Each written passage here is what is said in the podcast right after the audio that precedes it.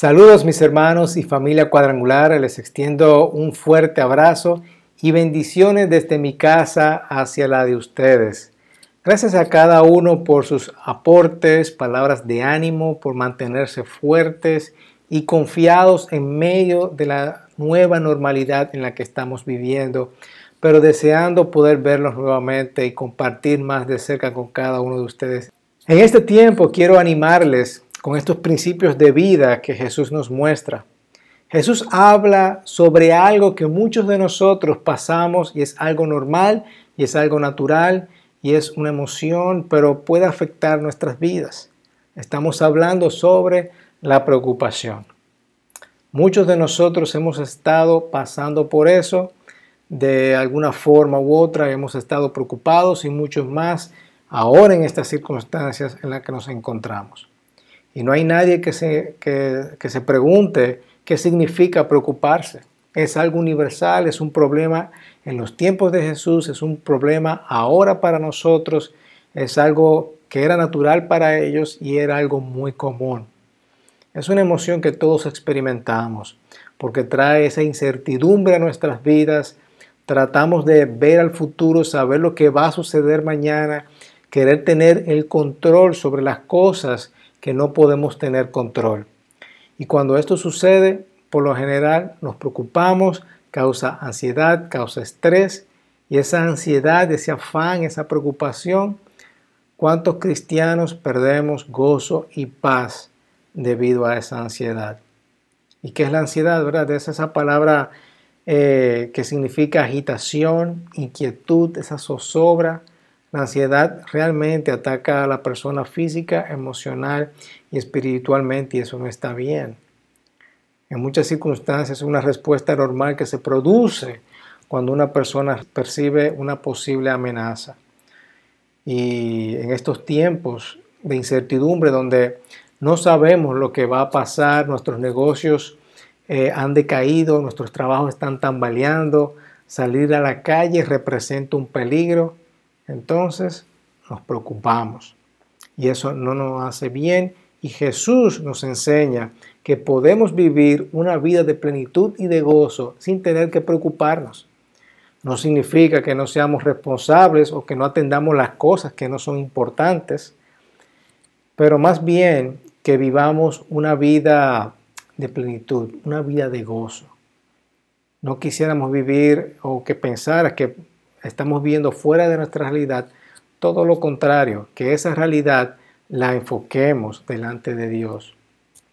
Así que Jesús quiere eso, que vivamos libres de preocupación.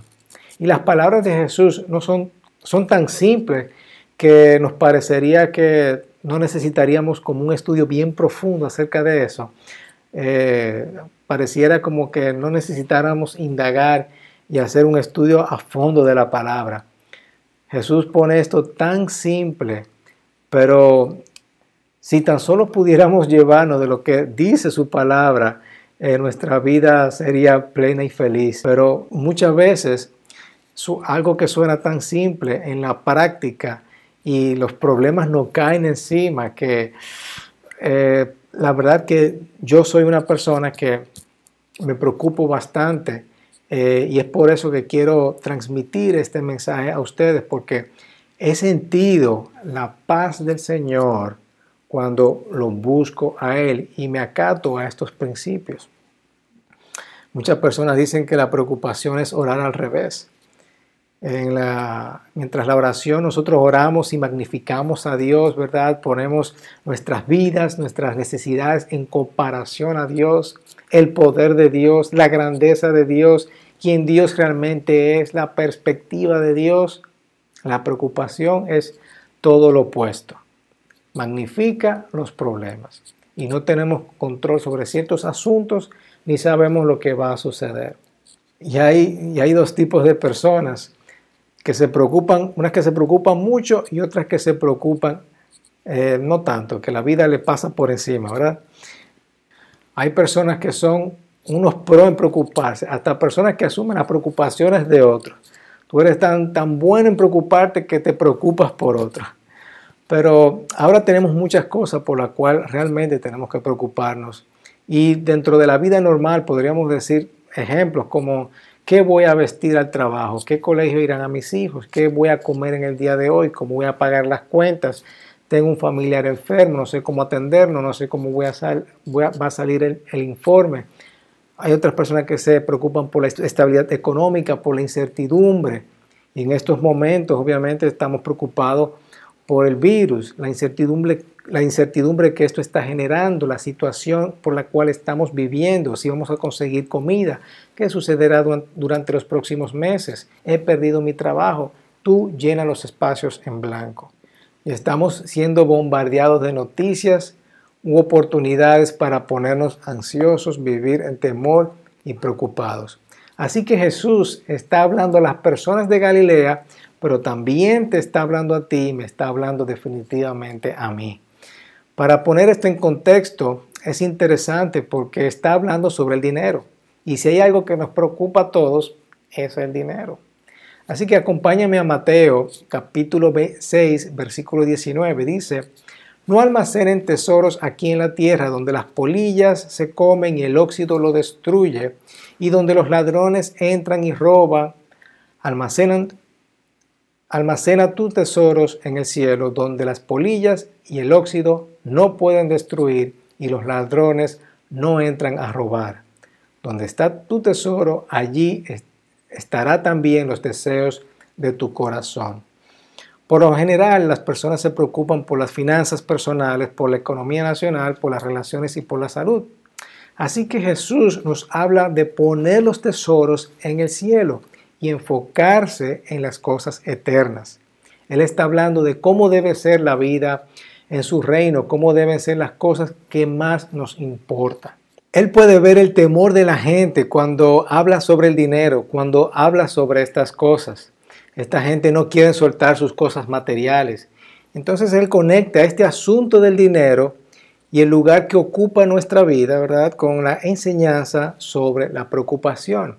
Sigue diciendo el versículo 24, nadie puede servir a dos amos, pues odiará a uno y amará al otro. Será leal a uno y despreciará al otro.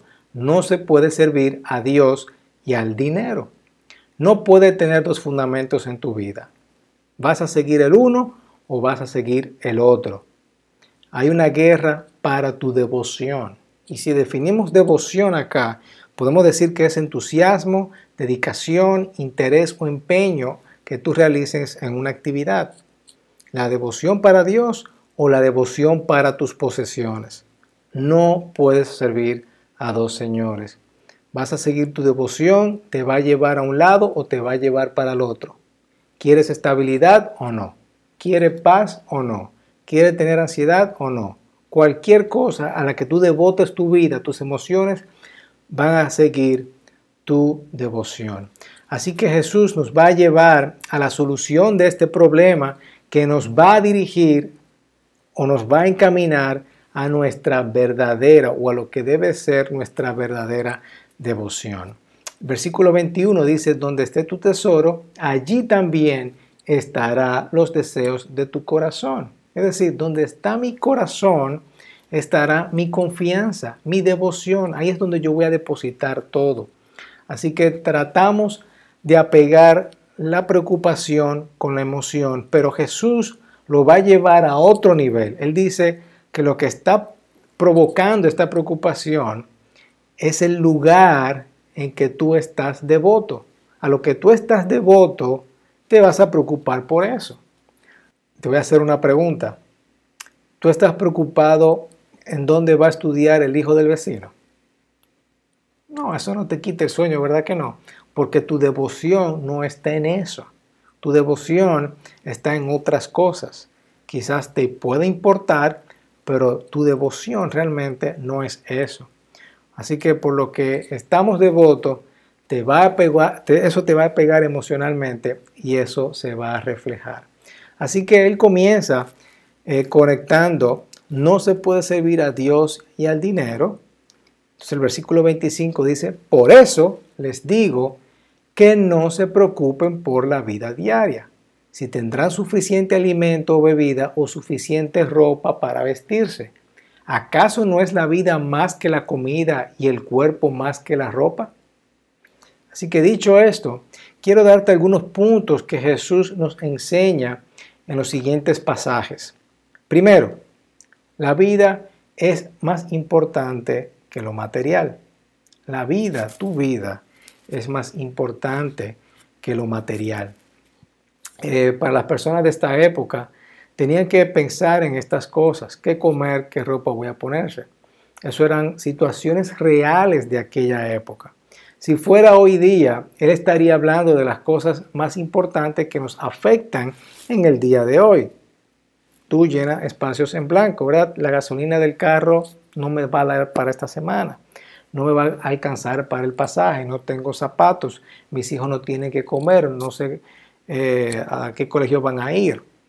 Tu vida no es más que eso, pregunta Jesús. Tu vida no vale más que comer y preocuparte por estas cosas. Y Él no está diciendo, déjame decirte, que Él no está diciendo que estas cosas no son importantes y que no te preocupes. Pero la incertidumbre que esto provoca en nosotros, la ansiedad y el estrés, y no sabemos si lo vamos a conseguir o no, que a pesar de esto, de, de las cosas del mañana, de estas cosas que podamos, que eso pueda provocar en el día de hoy, es posible que podamos enfrentar el futuro con libertad y descanso para tu corazón. Así que la vida es más importante que estas cosas. La vida es más importante que lo material. El segundo punto es que tu vida es más importante que la creación. Tu vida es más importante que la creación. Así que él para por un momento. Veamos las aves del cielo. En el versículo 26 dice, miren los pájaros, no plantan ni cosechan ni guardan comida en graneros, porque el Padre Celestial los alimenta. ¿Y no son ustedes para Él mucho más valiosos que ellos? Es igual eh, cuando Jesús le están preguntando sobre el sábado y Él le cuenta esta parábola diciéndole, si tuvieran una oveja y esta cayera en un pozo de agua en el día de descanso, ¿no trabajarían para sacarla de allí? Por supuesto que lo harían. Y cuanto más valiosa es una persona que una oveja. Así es, tú eres más valioso que la oveja, que su creación. Las aves están bien, ellas están haciendo su vida, porque Dios cuida de su creación y, y tú eres una persona única. Dios te hizo único. Dios envió una persona para que podamos tener una mejor vida, no solo en este mundo, pero para la eternidad. Y algo que te llevará a ser reconciliado, a tener una relación con Dios. Tú eres una creación, una hechura perfecta para Dios. Así que no pienses que Él no te va a ayudar a sobrellevar las cosas de la vida. No creas que Él no le, va, le importa las cosas de tu vida. Tú importa más. No es vivir una vida fatalista, es vivir una vida en confianza con Él. El tercer punto es preocuparse es perder tiempo. Yo no sé si te ha pasado a ti, pero eh, a mí me pasa muchas veces que tengo una preocupación tan grande durante la semana y cuando pasa, wow, yo estaba preocupado por eso. Mira, pasó. Seguí viviendo, es verdad.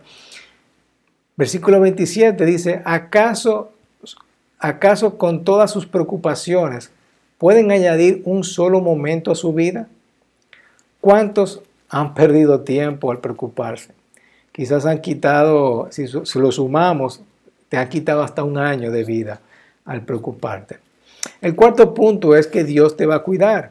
Según el versículo 28 dice, ¿y por qué preocuparse por la ropa? Miren cómo crecen los lirios del campo.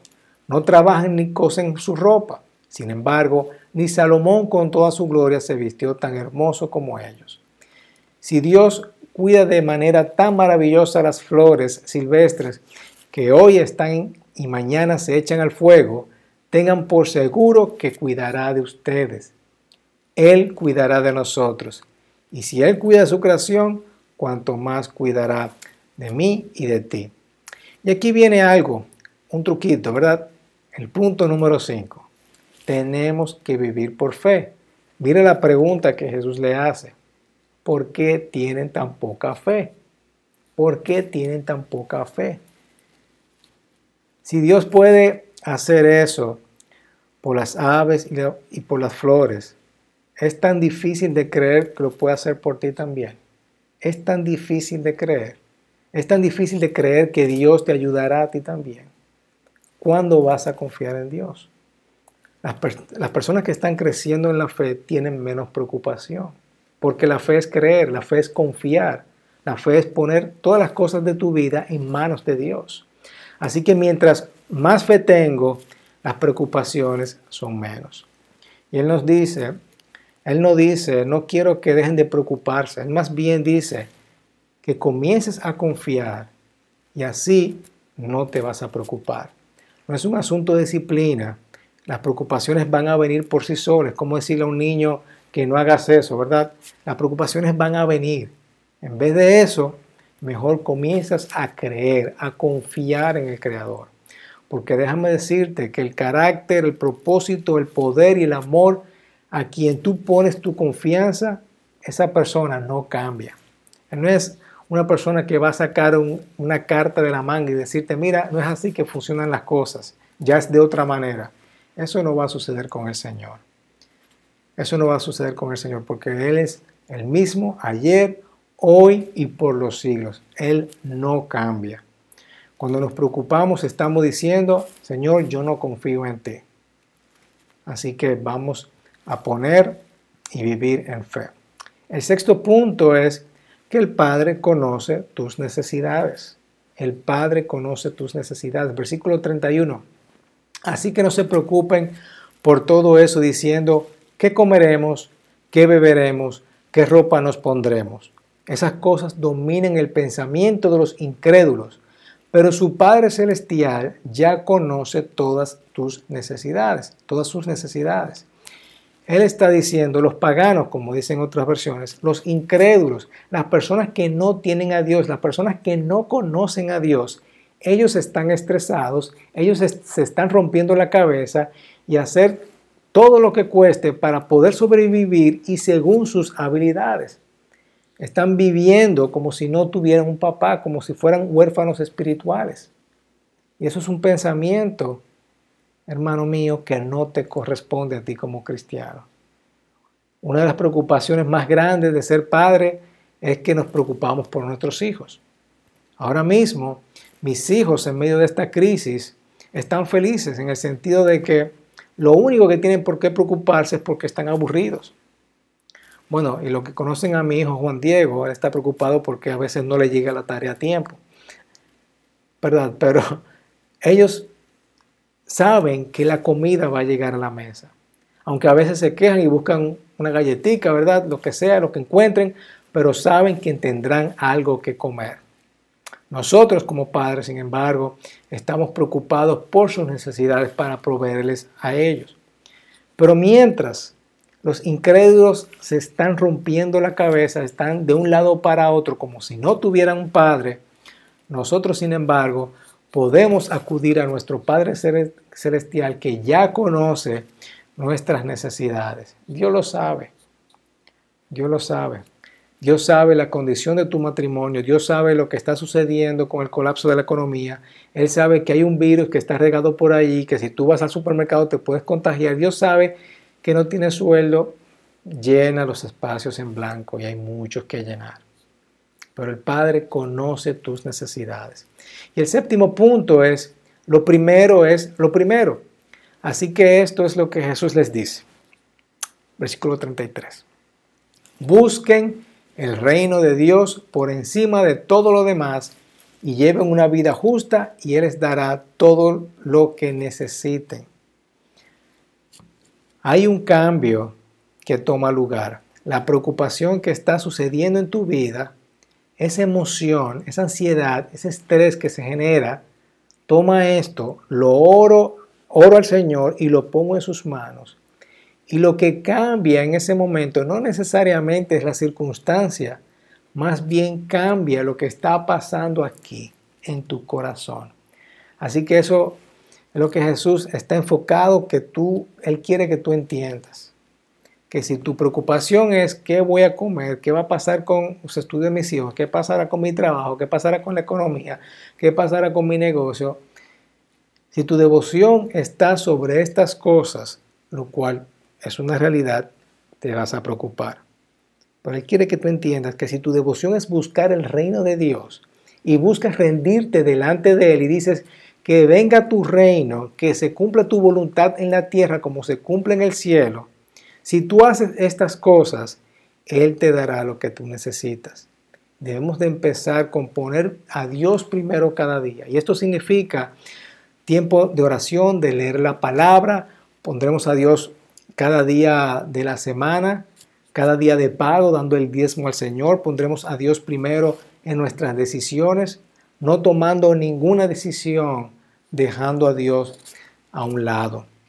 Y luego que ponemos las cosas de Dios primero, no, significa que nuestras necesidades serán cubiertas como el genio de la lámpara mágica, ¿verdad que no? Pero confiamos que Dios va a cuidar de ti y va a cuidar de mí, va a cuidar de cada uno de nosotros. Me gusta como, como Pablo, al apóstol Pablo se lo dice a los filipenses, estén siempre llenos de alegría en el Señor. Lo repito, alégrense que todo el mundo vea que son considerados en todo lo que hacen. Recuerden que el Señor vuelve pronto. No se preocupen por nada, en cambio, oren por todo.